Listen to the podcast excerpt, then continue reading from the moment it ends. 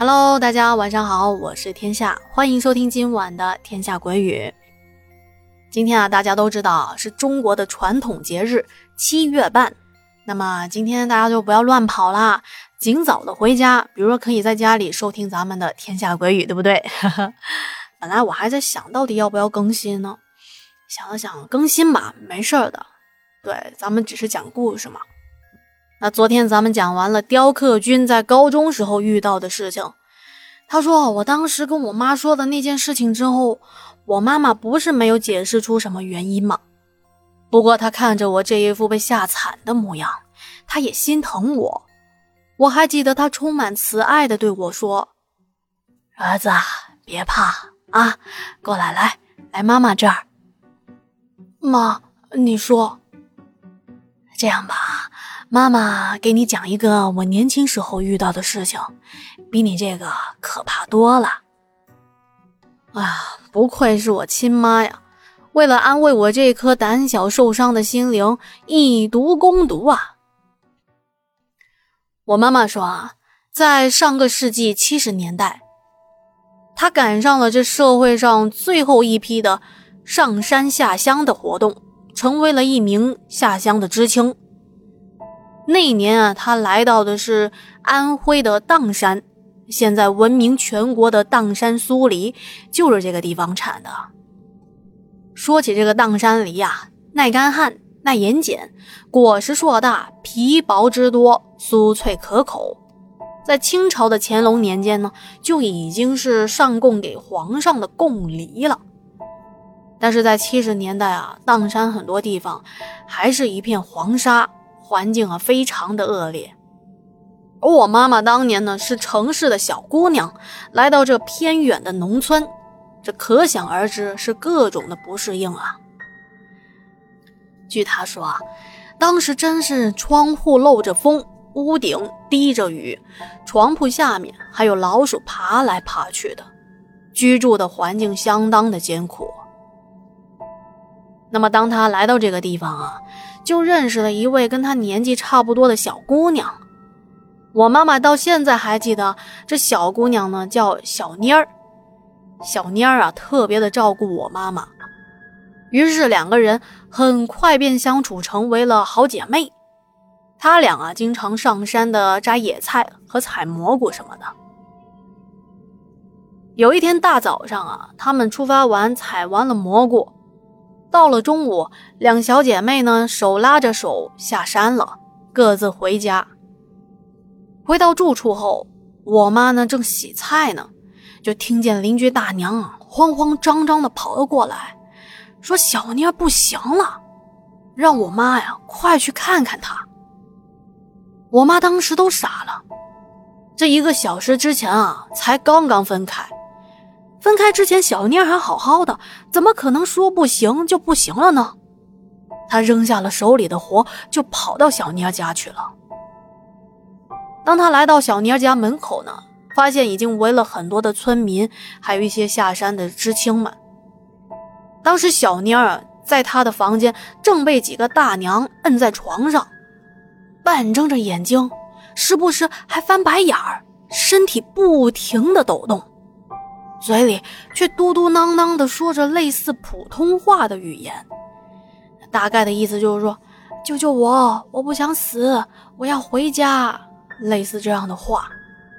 直到几年之后，我妈才知道那应该是东北话。要知道，小妮儿是安徽偏远农村的一个小姑娘，她长那么大还从来没有走出过村子。他家呀，穷得连煤油灯都舍不得点，更别提什么收音机的了。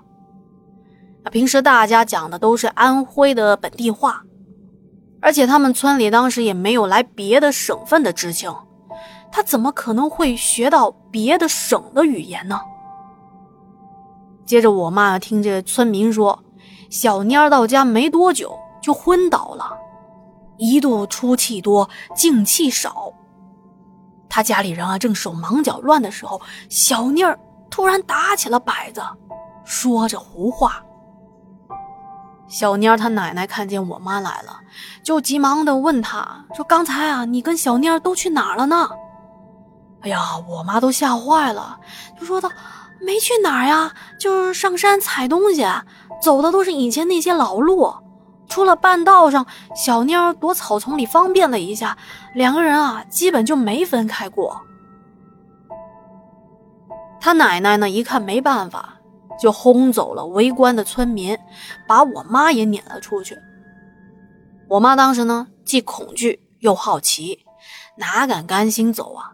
就一个人悄悄地躲到了小妮儿家的后院的一个窗户，扒着窗户的缝隙往里看，就看见小妮她奶奶啊，拿出了白瓷碗和一只筷子。具体的细节我妈记不太清楚了，就记得啊，她奶奶问床上的小妮问了很多的问题，当问到“家鬼还是野魂”这句话。筷子本来是躺在碗里的，突然腾的一下子就立了起来，还问到：“家在哪儿？”筷子倒向了北方。我妈妈说，当时这筷子和碗就放在桌子那儿，没有人触碰，而且这碗筷都是最简单的家里用的那一种。后来我在网上也看到过这种类似的视频，就是拿着一个碗装着水。然后两三只筷子可以立起在碗中间。不过我据我妈当时说呢，她说那她看到那个碗就是放在桌子上的，没有人去动它，跟网上这视频还不太一样。那究竟是什么原因造成的呢？咱们在这啊就不去探究了啊。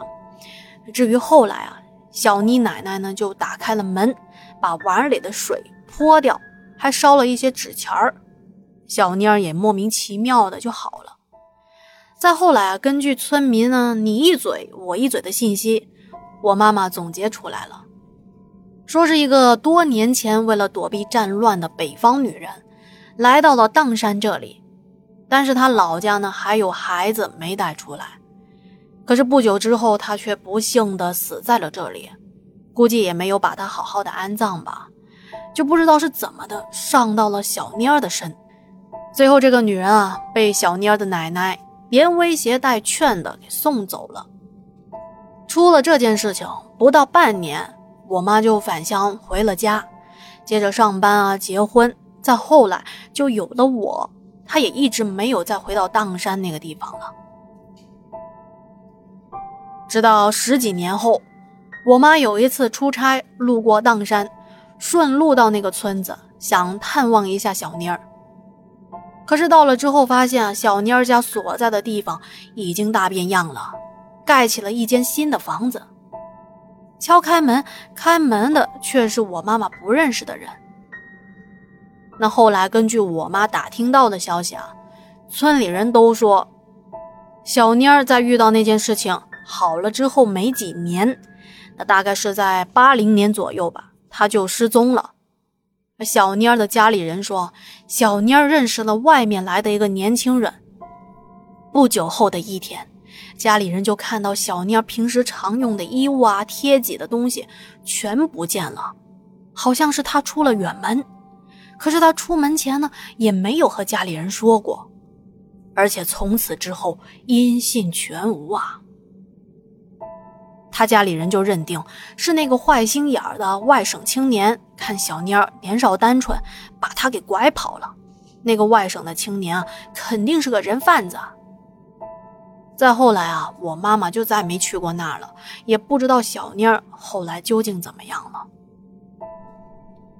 好的，关于雕刻君妈妈下乡的时候遇到的这件事情，就说到这里啦。我们接下来要说一个雕刻君在中学时期听他的物理老师给他讲的故事。他说：“哎，谁能想象一个科学前沿专业的人民教师能够跟我们讲这些事情呢？哎呀，也不知道老师是不是看当年的我们太顽皮了，讲故事故意来吓唬我们。不过他当时跟我们讲的时候啊，表情特别的严肃和认真，不像是在骗我们。”那现在就把这个故事分享出来给大家听啊。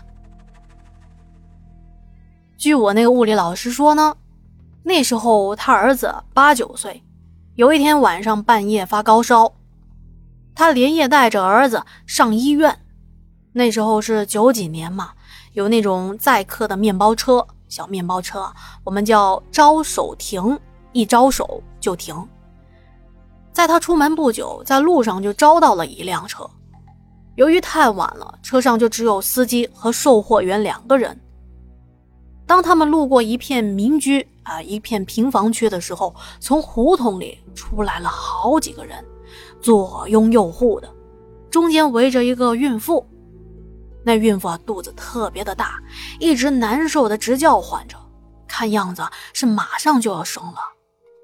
司机又停下车，准备让他们上来，可是那个孕妇死活不上，非说：“哎，车上人太多了，太挤了，她大肚子受不了。”旁边她的家里人都在劝啊，说：“车上不就三个人吗？空得很。”可是那孕妇非常的执拗，就是不愿意。最后，他孕妇家里人没办法，说：“那行行行，那你们就先走吧。”我们拦下一辆车，就让司机把车开走了。司机走之前啊，还骂骂咧咧的，说什么玩意儿啊，浪费我时间。